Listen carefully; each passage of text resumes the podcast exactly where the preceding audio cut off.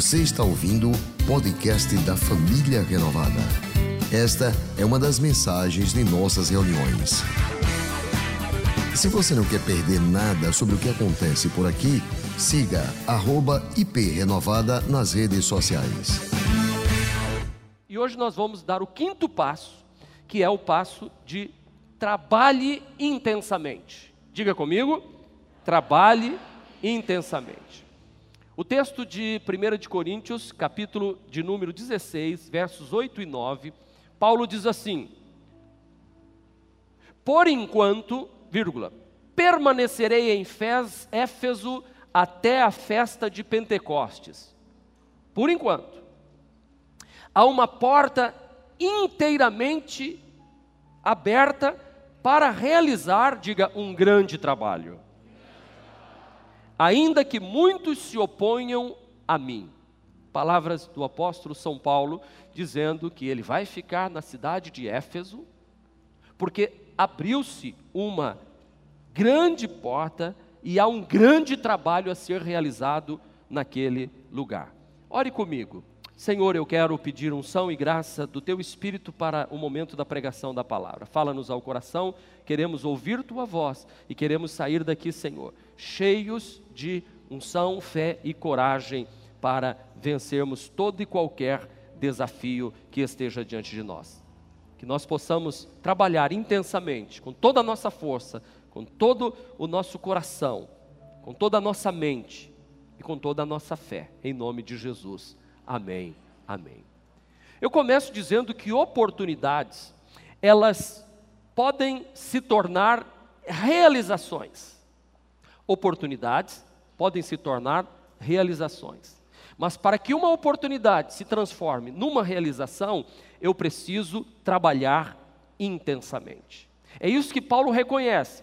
Uma grande porta foi aberta, mas essa grande porta tem um grande trabalho. Não vai ser simples. Porque coisa, as coisas simples não são para você, que é um guerreiro vencedor.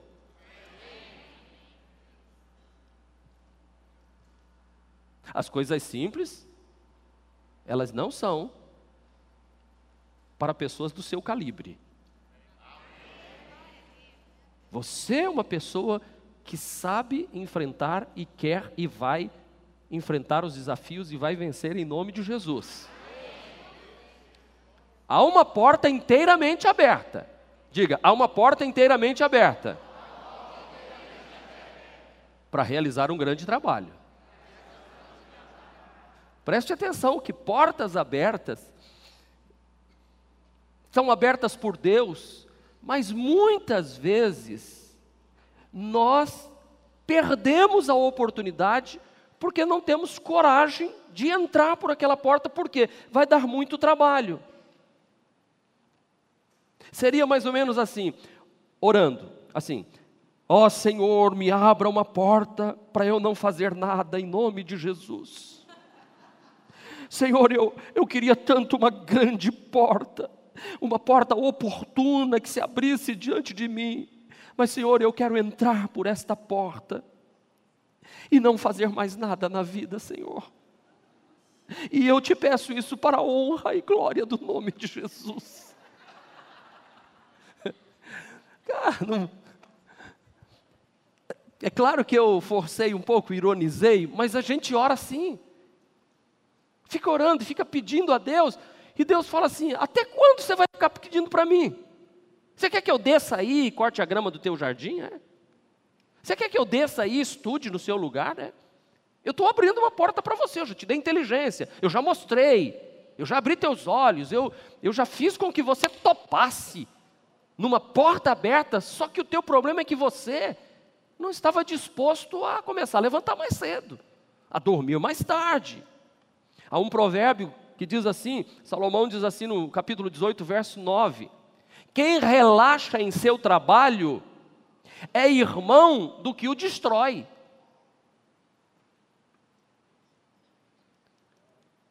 Porque você diz assim, não, eu não estou destruindo, mas está relaxado, você está fazendo a mesma coisa.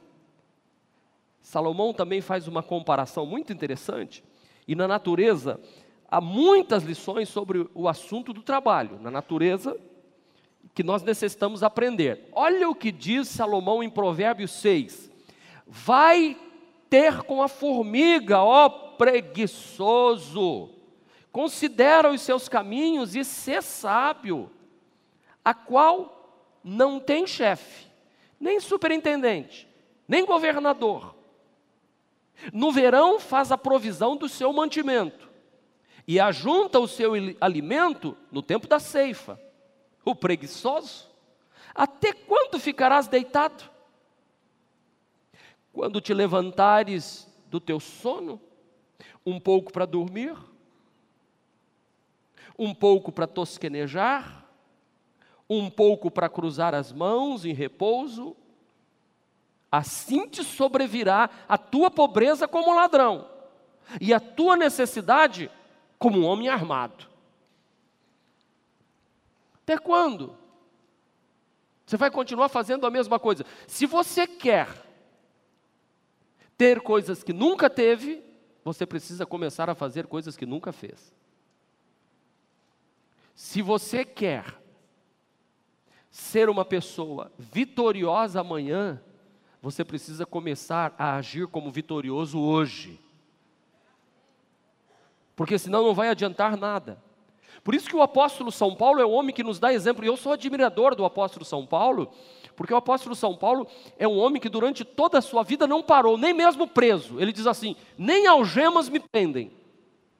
Quando botaram algema nele, botaram ele dentro de uma cadeia, ele diz assim: Eu sou preso do Senhor. Eu estou, na verdade, nestas grades e com grilhões nas mãos, mas a palavra de Deus não está presa. E Paulo escreveu muitas cartas de dentro da cadeia e continuou trabalhando. Por isso ele diz assim em 2 de Coríntios capítulo 12, verso 15: Eu de muito boa vontade, diga, boa vontade, me gastarei e me deixarei gastar. Eu me gastarei e me deixarei gastar. Sabe, eu não vou economizar, não. Esse negócio é trabalhar é comigo. Por que, Paulo, você vai se gastar e se deixar gastar em favor das vossas almas, ainda mesmo que amando-vos cada vez mais, seja menos amado de vocês. Uau! Porque quando a gente está dando tudo que tem por um retorno que você está tendo, é maravilhoso. Mas Paulo está dizendo assim: eu vou me gastar, eu vou me deixar gastar, eu vou trabalhar muito, mesmo que fazendo tudo isso eu não receba nada em troca de vocês, mesmo que eu dê amor e não receba amor, porque eu decidi trabalhar com todas as minhas forças. Em outras palavras, ele está dizendo: as circunstâncias não determinam a minha disposição para fazer algo. As, o, o, clima não determina a minha disposição. Pode estar chovendo, mas eu vou levantar cedo para trabalhar. Pode estar um sol quente, meio-dia. Eu não vou parar, eu não vou cruzar os meus braços. Eu vou plantar uma semente e vou plantar outra tarde. Quem sabe a de manhã vinga ou a da tarde vinga. Ou com a benção de Deus, se for da família renovada, as duas vingam.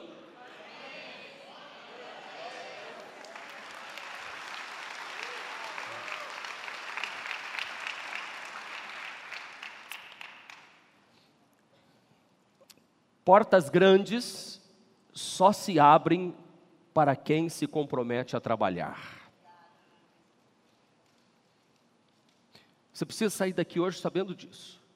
Deus não vai abrir diante de você uma porta grande como abriu para Paulo, se você não estiver disposto a trabalhar intensamente.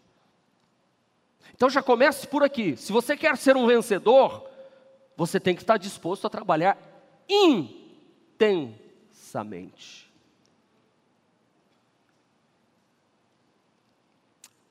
Existem pessoas que não querem trabalhar, mas fica desejando porta que se abre. Deus não vai dar oportunidade a quem não quer suar a camisa. Deus não vai ficar desperdiçando oportunidade, porque por detrás de toda grande porta que se abre, há necessidade de se esforçar e muito, e aproveitar esta oportunidade que está chegando até suas mãos. Esse é o segredo de uma vida de vitória.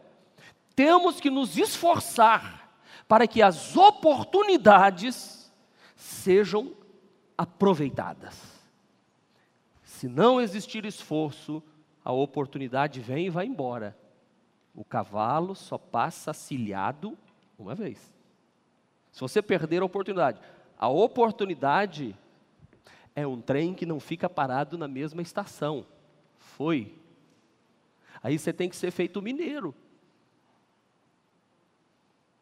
Que chegou na estação, o trem tinha passado e ido embora. Aí o camarada riu e falou assim: Mineiro perdeu o trem. Ele disse: Uai, eu vou pegar o de amanhã.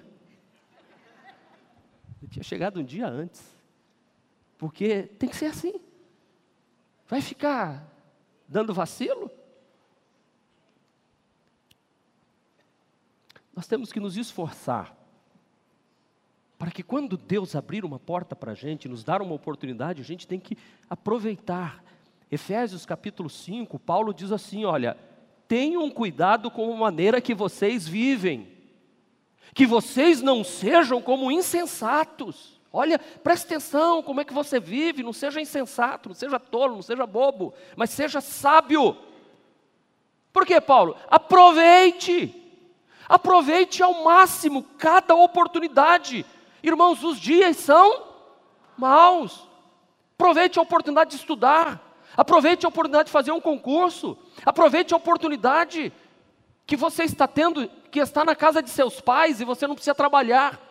E eles pagam escola, eles dão uniforme, eles dão roupa, eles dão, eles dão alimento, eles dão para você tudo o que você precisa. Aproveite a oportunidade, os dias são maus, vai chegar o um momento em que você vai ter que ir para a arena da vida, para a luta da vida, e aí não vai ter alguém por detrás para te sustentar, não. Uma das coisas que eu mais me preocupava quando eu me casei, eu falei assim: agora, meu Deus do céu, agora eu vou ter uma mulher para sustentar, e depois de um mês e pouco, ela me arranjou um nenenzinho na barriga ainda. Ela? eu aproveitei a oportunidade, lógico.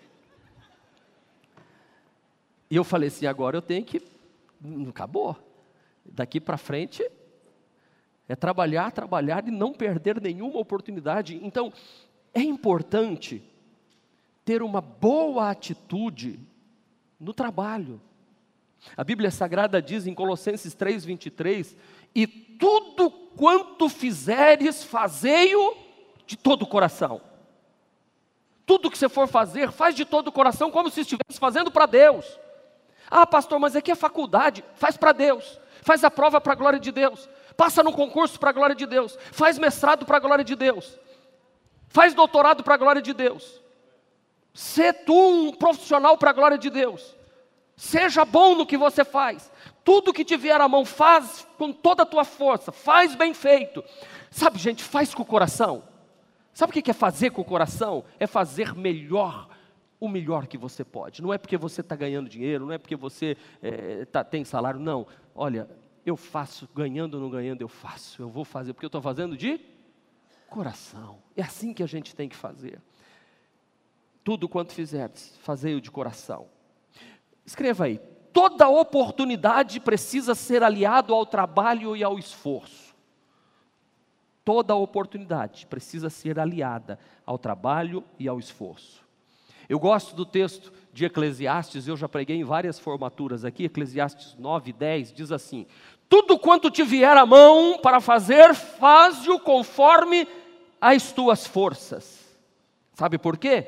Ele é duro aqui, ele é pesado, ele diz assim, porque para o Seol, ou seja, para baixo da terra, para sepultura, em outras palavras, para onde você vai, aí você não precisa fazer mais nada.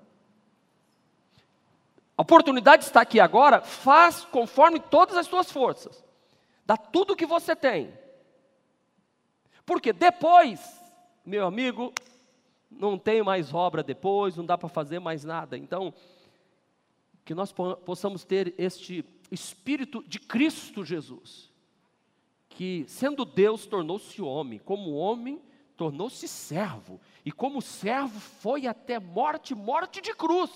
E por causa disso, Deus lhe deu um nome que está acima de todo nome, para que ao nome de Jesus se dobre todo o joelho dos que estão no céu, na terra e debaixo da terra. O que, que eu aprendo com isso? O exemplo de Cristo aqui: eu tenho que fazer o que eu vou fazer e fazer bem feito.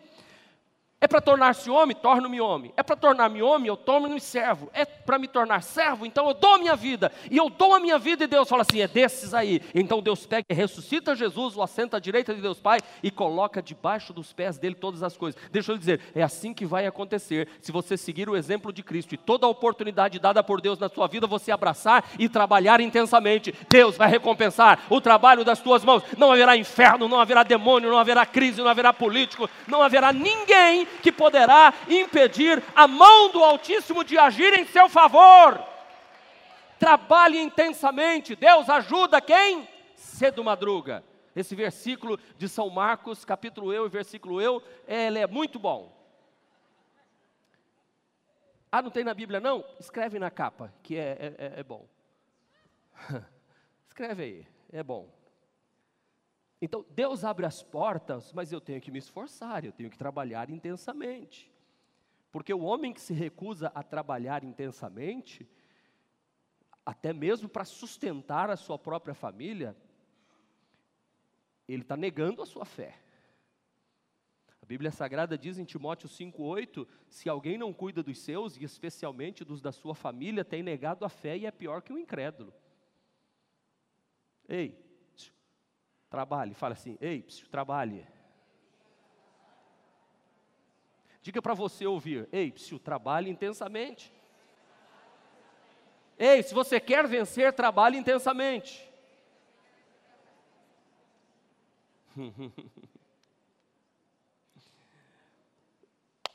Tomemos alguns exemplos de Jesus, de alguns milagres de Jesus. E eu fiquei encantado. Eu, eu passei o dia hoje até nos últimos minutos final, estava mandando para o Rafael, oh, acrescenta mais isso, acrescenta mais isso. Deus falou aqui. E só parei agora para vir aqui comentar vocês no início do culto. Foi o dia inteiro hoje, mergulhado nessa mensagem. Vocês conhecem a passagem de Marcos? Eu vou ficar só uns, alguns milagres, eu, eu ia botando mais, eu falei, para, que senão eu vou 11 horas da noite eu vou estar pregando. Marcos capítulo de número 2, diz que quatro amigos pegam o, o amigo que tem um problema de paralisia e diz: Eu vou levar você para Jesus. E diz: Rapaz, eu não tenho como andar. Os camaradas falando: A gente leva você com cama e tudo. Aí pegaram a cama. Imagina os caras andando pela rua, quatro. Um aqui à direita na frente, outro à esquerda na frente, outro aqui à direita atrás, outro à direita aqui atrás. Quatro. Para alguns que querem florear, Mateus, Marcos, Lucas e João, os quatro evangelhos. pegaram o moço e, e vão levando. Esses quatro amigos. Primeiro esforço dele, eles levaram o paralítico até Jesus. O, o, o, homem disse: Eu não posso ir. Ele falou: A gente leva. Você sabe, talvez você esteja aqui hoje, daquelas pessoas que eu orei pela primeira vez, algum amigo seu falou assim: Eu quero te levar à igreja hoje. E ele disse: Ah, mas eu não tenho como ir. Eu vou te buscar. Ah, mas eu, eu, eu, tô, eu ainda não comi. Não, a gente passa e pega um lanche. É esse tipo de gente. Esses irmãos que fizeram isso estão trabalhando intensamente. As pessoas que estão aqui na igreja estão assim, ó, todas. Eles levaram, olha, quatro homens vieram carregando um paralítico numa maca. Segundo, eles carregaram o paralítico para o telhado da casa. Por quê? Porque chegaram, o culto já tinha começado e estava cheia a casa não dava para entrar. Então eles, imagina, levar o paralítico, tudo bem, na rua. Mas agora subir escada com o paralítico. Você imagina aqui, para subir, não era tão alto assim, tudo bem, mas teve que ter uma escada para subir. Carregaram o paralítico para cima. Terceiro, eles destelharam a casa. Diga assim, trabalhe intensamente. Ó, carregou o paralítico levou o paralítico para o telhado, deixou o paralítico de lado e um pega um. Há uma tradução que diz: tiraram os ladrilhos do teto da casa. Pegar uma pedra, segura essa aí para você. Mais uma. E Jesus lá embaixo, imagina o povo embaixo olhando e falando assim: Ué, fazendo reforma aqui hoje? E silêncio que Jesus estava pregando. Quarto, eles baixaram o paralítico. Gente, Imagina o cara assim, O da esquerda, mais devagar. Não, não, a frente agora. Não, não, não, ele está escorregando para lá. Não, não, não, não. Vocês, já, vocês já experimentaram fazer em quatro pessoas?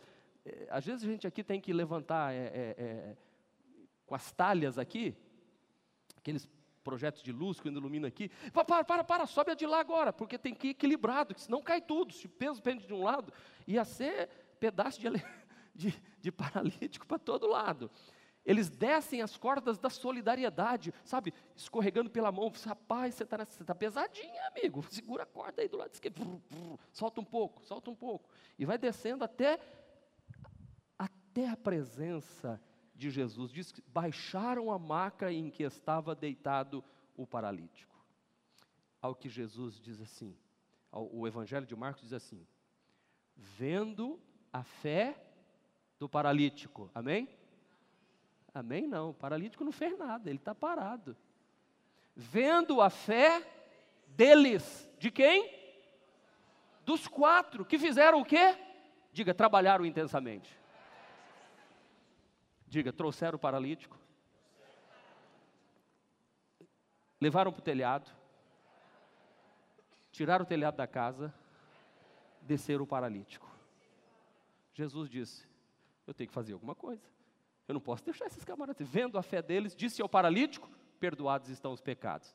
Os camaradas podiam dizer assim: uh, Para perdoar pecado, perdoava lá mesmo, em casa. Os fariseus começaram a razoar, dizendo: Como é que ele está dizendo perdoa estão os pecados? Mas Jesus tinha poder de perdoar pecados e tinha poder de conhecer o que eles estavam pensando, que era um dos sinais do Messias. Saber o que as pessoas pensavam.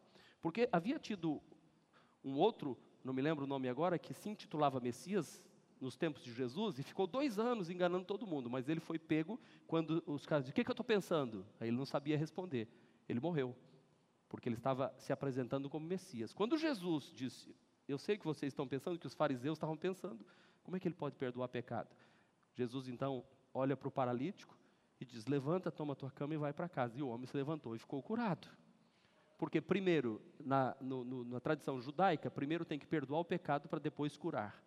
Então, Jesus perdoou o pecado, mostrou o seu poder de perdoar pecados. Segundo, mostrou que ele conhecia o que os fariseus estavam pensando. E terceiro, mostrou que tinha poder para fazer um homem paralítico se levantar e começar a andar. Este mesmo Jesus está aqui na noite de hoje. E se você trabalhar intensamente, ele vai recompensar você.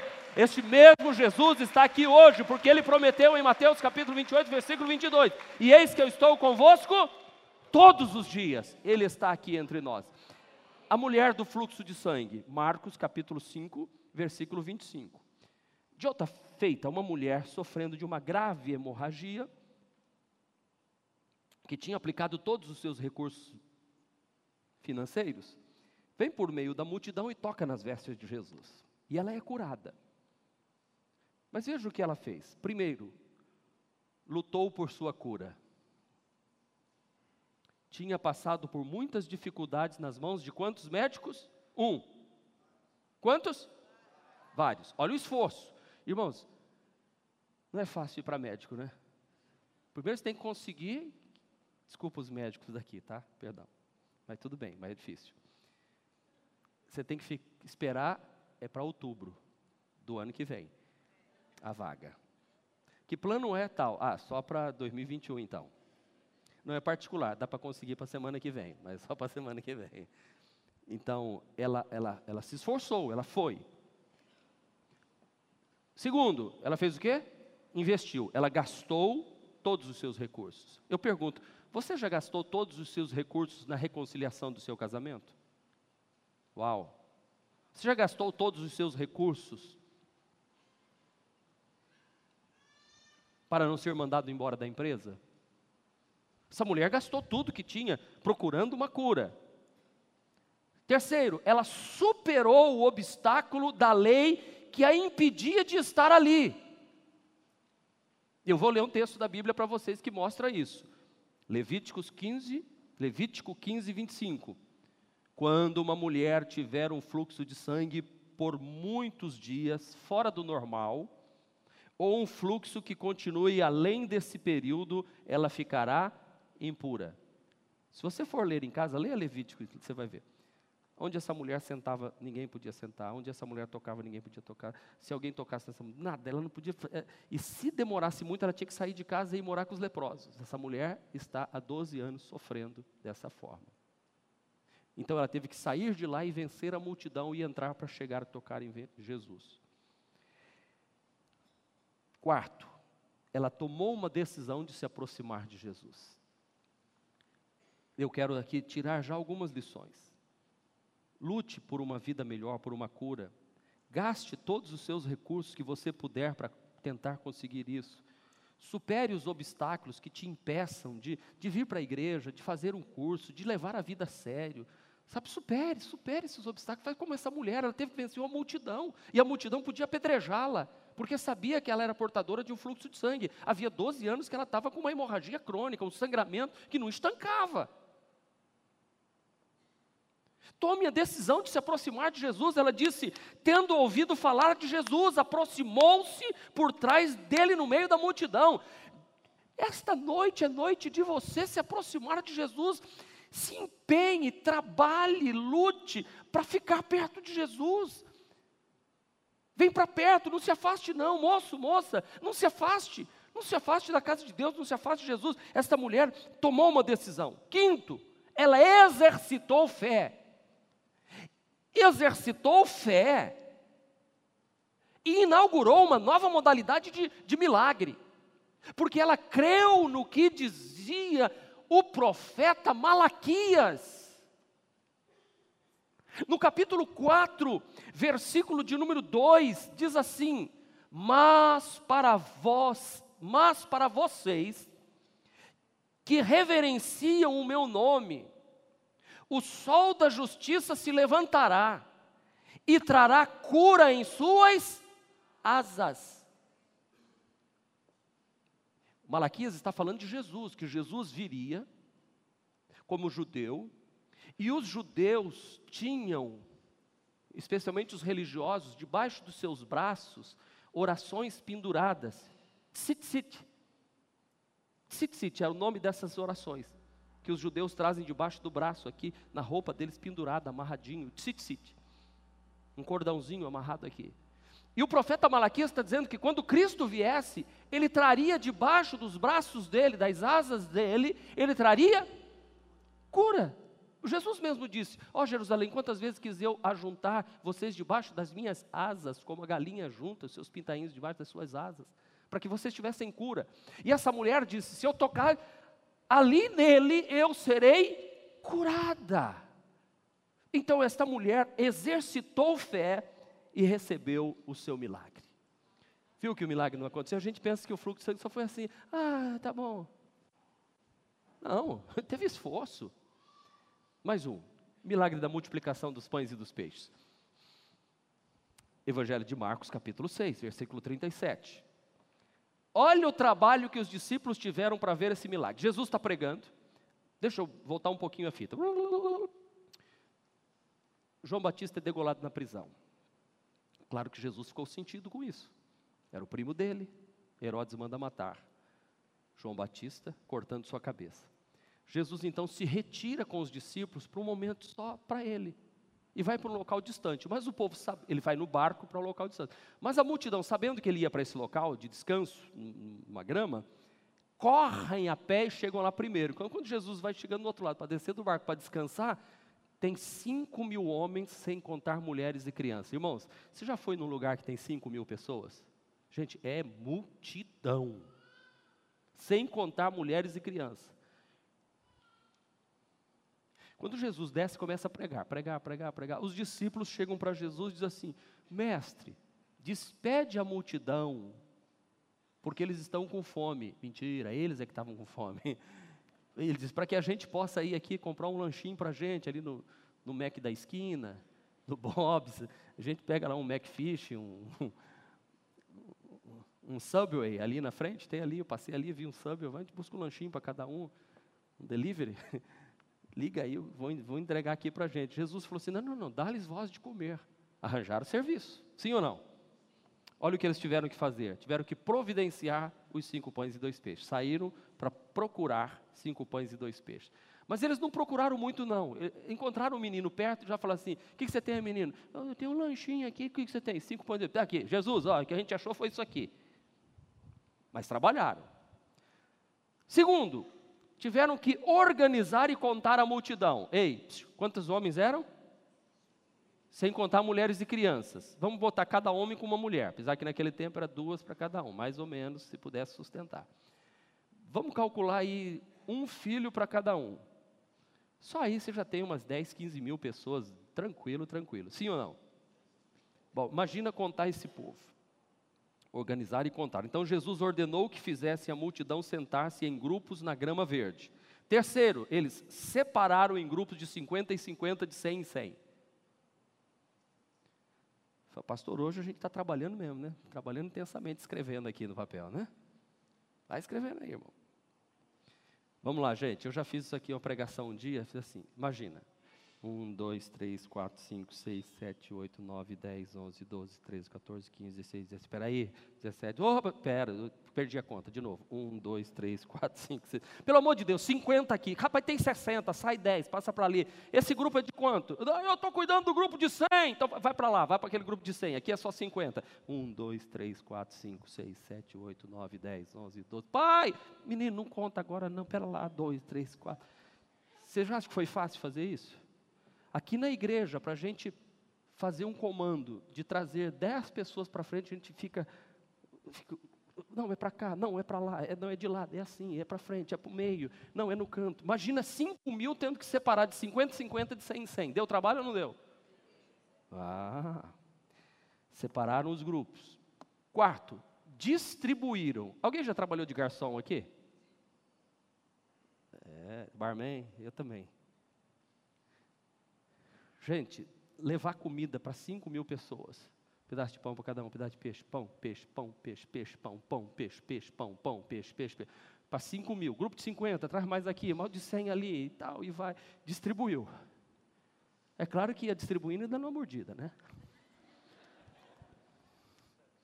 Guarda um pedaço do bolso, aí comendo. Não atarás a boca do boi que debulha. Deu trabalho. Terminaram de comer, barriga cheia, preguiçinha, né? Sim ou não? Descanso? Tinha grama, sim ou não? O sol já está indo embora, está escurecendo, preguiçinha. Não, senhora. Não, senhora. Olha o que Jesus disse. E os discípulos recolheram doze cestos com os pães e peixes. Recolheram o resto da comida que sobrou. Limparam o gramado. Exemplo para nós hoje, de não largar sujeira pelo caminho. É fácil recolher seis cestos de lixo e carregar, é um para cada apóstolo. Doze, um para cada um. Jesus ficou ali paradinho disse assim: Deixa que eles carreguem isso aí. Eu já fiz o milagre, já fiz minha parte. Estou aqui. O que, que eu trouxe esses milagres? Ah, vamos para mais um. Cego Bartimeu. Jesus passava por Jericó. Era a última vez que Jesus estava passando por Jericó. E tinha um mendigo à beira do caminho que era cego. O que, que ele fez? Primeiro, gritou com todas as forças. Trabalhou intensamente. Você sabe que tem gente que não tem força nem para gritar? É, tá querendo essa vaga de emprego.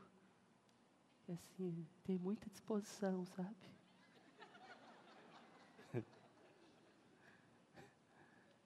É. Olha, eu estou aqui, eu preciso dessa vaga e eu quero trabalhar. Esse aqui disse assim: Ei, Jesus, filho de Davi, tem misericórdia. Ele gritou tanto, quando Bartimeu soube que Jesus de Nazaré estava perto, começou a gritar, gritar, gritar: Eu quero, eu preciso. E às vezes a gente percebe que as pessoas não, não querem gritar intensamente, não querem clamar intensamente, orar intensamente. Irmãos, vamos glorificar Deus, vamos cantar. Amém. Glória a Deus. É, pastor. Segundo, ele enfrentou a multidão que gritava. Porque olha o que aconteceu. A multidão gritava: cale-se, cale-se, cale-se, cale-se.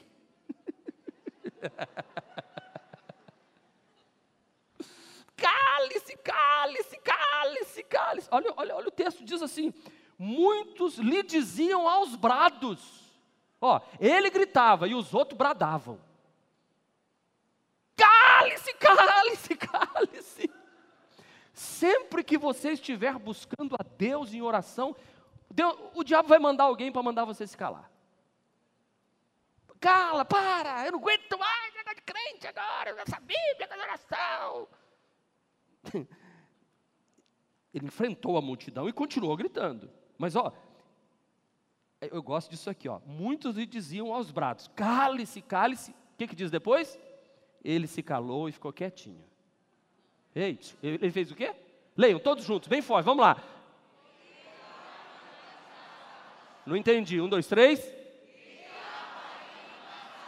Não, vocês estão esquecendo do ele. Tem uma região aqui que só estava gritava mais alto. Olha lá. Ele.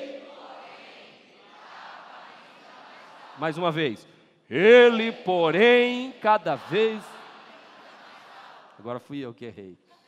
Apagar a língua. Vamos de novo, um, dois, três. Ele, porém, gritava ainda mais alto: Jesus, filho de Davi, tem misericórdia de mim. Vamos fazer assim, dessa forma? Vamos lá. Ele, porém, gritava ainda mais alto: Jesus, filho de Davi, tem misericórdia de mim. Uh! Glória a Deus, aplauda mais forte.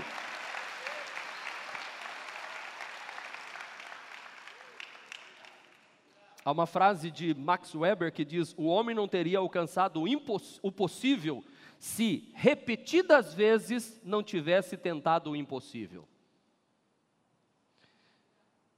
E a matemática aqui é simples.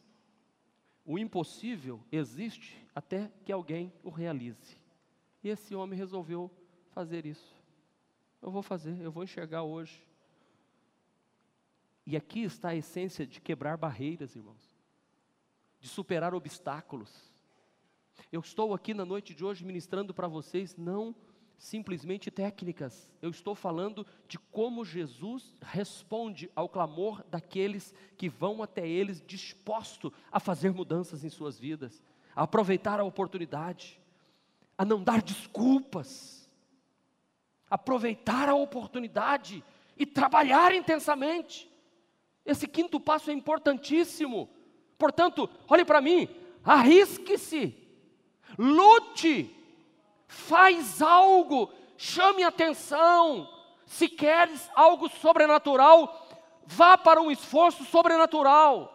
Se você quer usufruir de coisas grandes, faça coisas grandes. Se você quer ter coisas grandes, pense grande penso, logo existo, então vou pensar grande para existir intensamente. Eu não quero passar pela vida, eu quero viver intensamente, eu quero aproveitar cada oportunidade, eu quero fazer a diferença, eu quero que quando terminar os meus dias, a história que se que vão escrever a meu respeito é: trabalhou intensamente, viveu os propósitos de Deus na terra, como disseram de Davi, ele serviu aos propósitos de Deus na sua geração. Davi não ficou acomodado, trabalhou desde o começo até o fim e venceu todas as barreiras que se colocaram diante dele, ainda que fossem barreiras de gigante, de exército, de, de leão, de urso, de irmão, de família. Ele não se curvou, mas ele enfrentou, lutou e Deus está com aqueles que se levantam e lutam, daqueles que se levantam e dizem: Eu não vou me acomodar por mera covardia ou por mera sobrevivência, eu quero viver para a glória de Deus. Ei, todo relacionamento para ser bem sucedido envolverá trabalho árduo, trabalho intenso.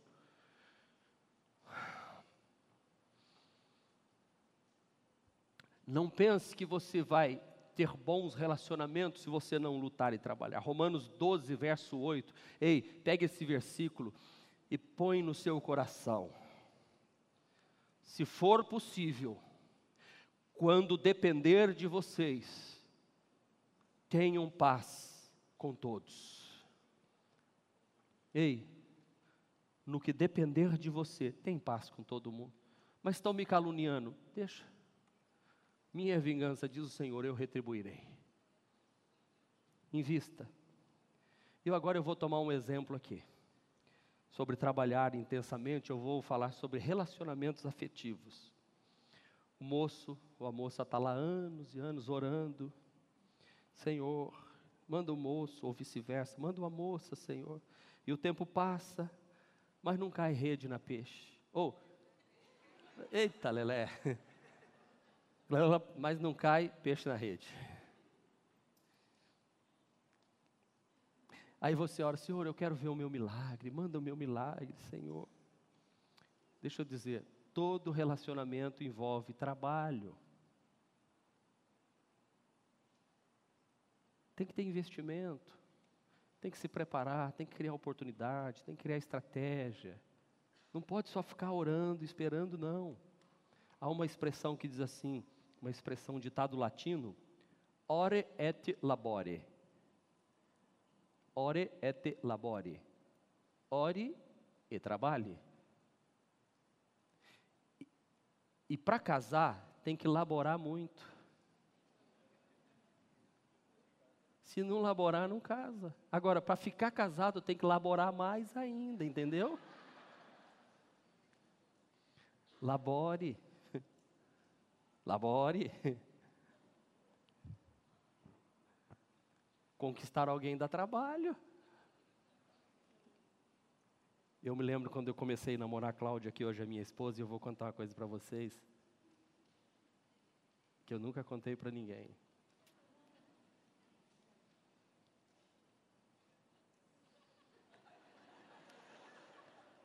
Eu vou contar na quarta-feira que vem.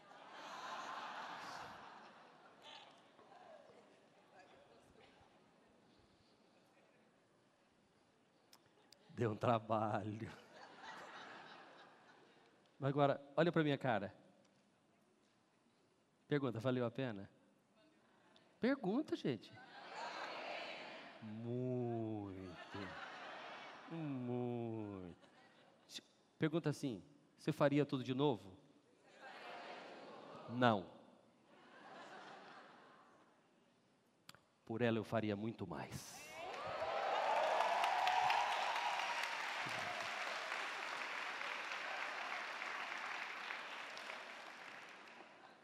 Trabalhando. Gente, todo relacionamento para bem ser bem sucedido tem que elaborar, tem que trabalhar. Não pense que, sabe, às vezes as pessoas dizem assim, pastor, escreve numa folha. Como é que o senhor tem um culto de quarta-feira com quase mil pessoas? Escreve aí em três papelzinhos o que, que o senhor faz. O, o... Eu falei, é receita de bolo, é? Duas colheres de açúcar, não sei o quê, dois fermentos, bate duas gemas de ovo, bate, bota no forno, está pronto. Isso aqui é resposta de trabalho, dedicação, de vida de oração, de renúncia, de engolir um bichinho que faz assim, ó, quack, quack, quack. Tem uns que são maiores, outros menores, mas a gente engole e vai. Segura na mão de Deus, segura na mão de Deus, pois ela, ela te sustentará. Ó, meu irmão, não temas, segue adiante e não olhes para trás. Segura na mão de Deus e vai, vai elaborando, vai na bênção. Ore et labore, ore e trabalhe. Essa é uma combinação perfeita, oração e trabalho. As pessoas dizem assim: é, pastor, Deus é tremendo, né? Falei, é. Você viu o que é que Deus fez lá, aquele lugar de vocês? Era um caos, tudo sujo, tudo quebrado, arruinado. Era, já tinha, tinha tudo quebrado aqui. Você viu o que, que Deus fez? Falei, sim, verdade. Mas você precisa de ver quando era só Deus que cuidava de lá, como é que estava feio o negócio lá, viu? Aí nós chegamos e juntamos a oração e o trabalho e transformamos o caos num oásis, num lugar lindo e maravilhoso. Trabalhe intensamente. Qual é o segredo? Todo dia faz um pouco, todo dia faz um pouco, todo dia faz um pouco. Ninguém sai cortando árvore com machado sem ser afiado. Para, afia o machado.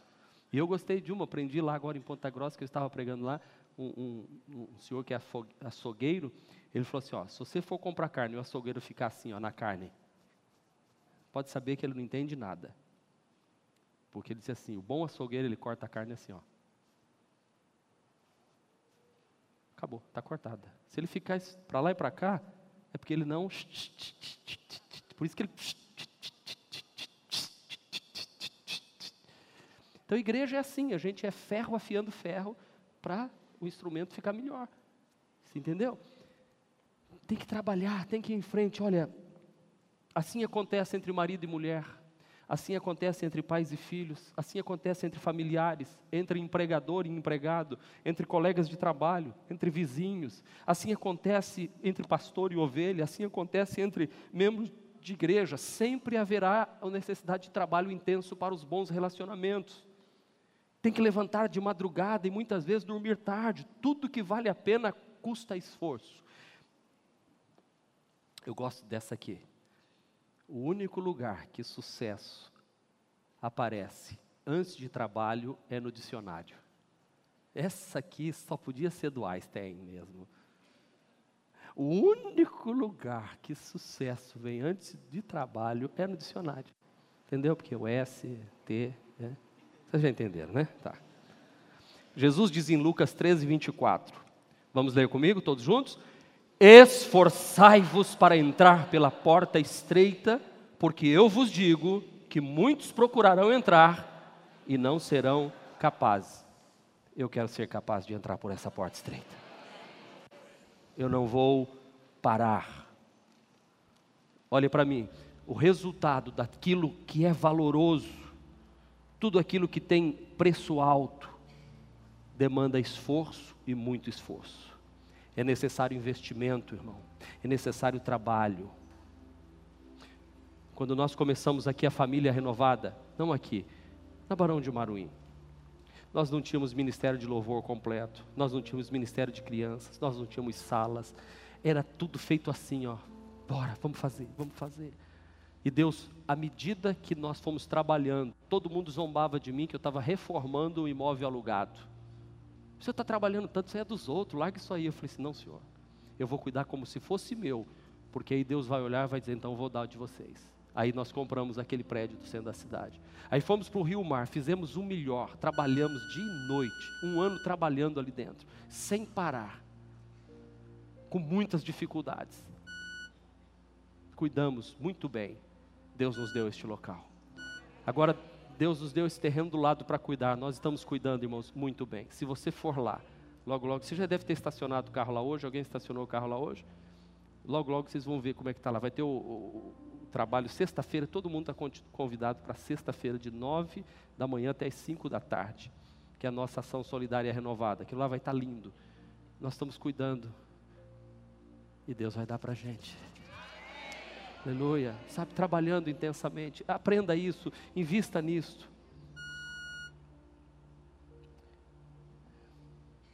Deus abre para nós portas. É uma porta ampla e promissora, mas tem trabalho a ser feito. E eu quero encerrar a mensagem de hoje, porque eu sei que alguns já estão com esse texto na cabeça. Salmo 127, 1 e 2. Preste atenção agora no que eu vou falar para você se não for o Senhor o construtor da casa? O quê? Será inútil trabalhar na construção. Se não é o Senhor que vigia a cidade, será inútil a sentinela montar guarda. Será inútil levantar cedo e dormir tarde, trabalhando arduamente por alimento. Ih, pastor, caiu toda a mensagem do Senhor por terra. Verso 2: O Senhor concede o sono àqueles a quem ama. Como é que fica agora? Esta passagem bíblica nos mostra que o simples esforço não garante a vitória. Por isso, me desculpe aqueles que querem pegar o Evangelho de Jesus e transformar em técnicas de persuasão de pessoas. Não funciona, gente. Por isso tem muita gente pirando, pagando por palestras caríssimas e não consegue, porque querem substituir Deus. Não é o esforço que traz o sucesso, mas a ausência de trabalho certamente garante o fracasso. O que este texto quer dizer? Que não adianta você se esforçar por entrar por uma porta que não foi Deus que abriu. Você tem que buscar a Deus em oração e dizer assim: Deus, é para eu entrar nisso aqui? Deus diz: É. Então você vai, trabalha. Se não foi Deus, inútil será levantar cedo, dormir tarde. Inútil será tentar proteger. Proteger, não vai conseguir proteger. Porque quando Deus abre uma porta, você trabalha. Olhem para mim, vocês vão entender o que eu estou dizendo. Deus sabe, às vezes eu e a pastora, a gente levanta lá cinco da manhã, vai até chega tarde da noite, cansado, mas a gente se deita feliz e dizendo que comece logo outro dia amanhã, para eu fazer tudo de novo. Porque é uma porta que Deus abriu. E quando a gente ora, dobra os joelhos e pede a Deus, os milagres acontecem. É por isso que Paulo diz em 1 Coríntios 3,6, olha o que Paulo diz, e eu quero que você fique com isso. Eu plantei, Apolo regou, mas Deus é quem fazia crescer. Eu plantei, a pastora regou, eu plantei, os ministérios regaram, os meus irmãos regaram, um plantou, o outro regou, mas quem está dando crescimento aqui é Deus que está fazendo crescer essa igreja, é na oração, por isso que a oração pode muito em seus efeitos, é Deus, é Deus, é Deus. Paulo disse: foi aberta uma porta e eu tenho muito trabalho, porque foi Deus quem abriu. E agora eu quero dizer para você que está aqui na noite de hoje: quando uma porta de Deus se abre, começa o trabalho. E a porta mais importante, a maior porta que existe, se chama Jesus de Nazaré. Se chama Jesus de Nazaré.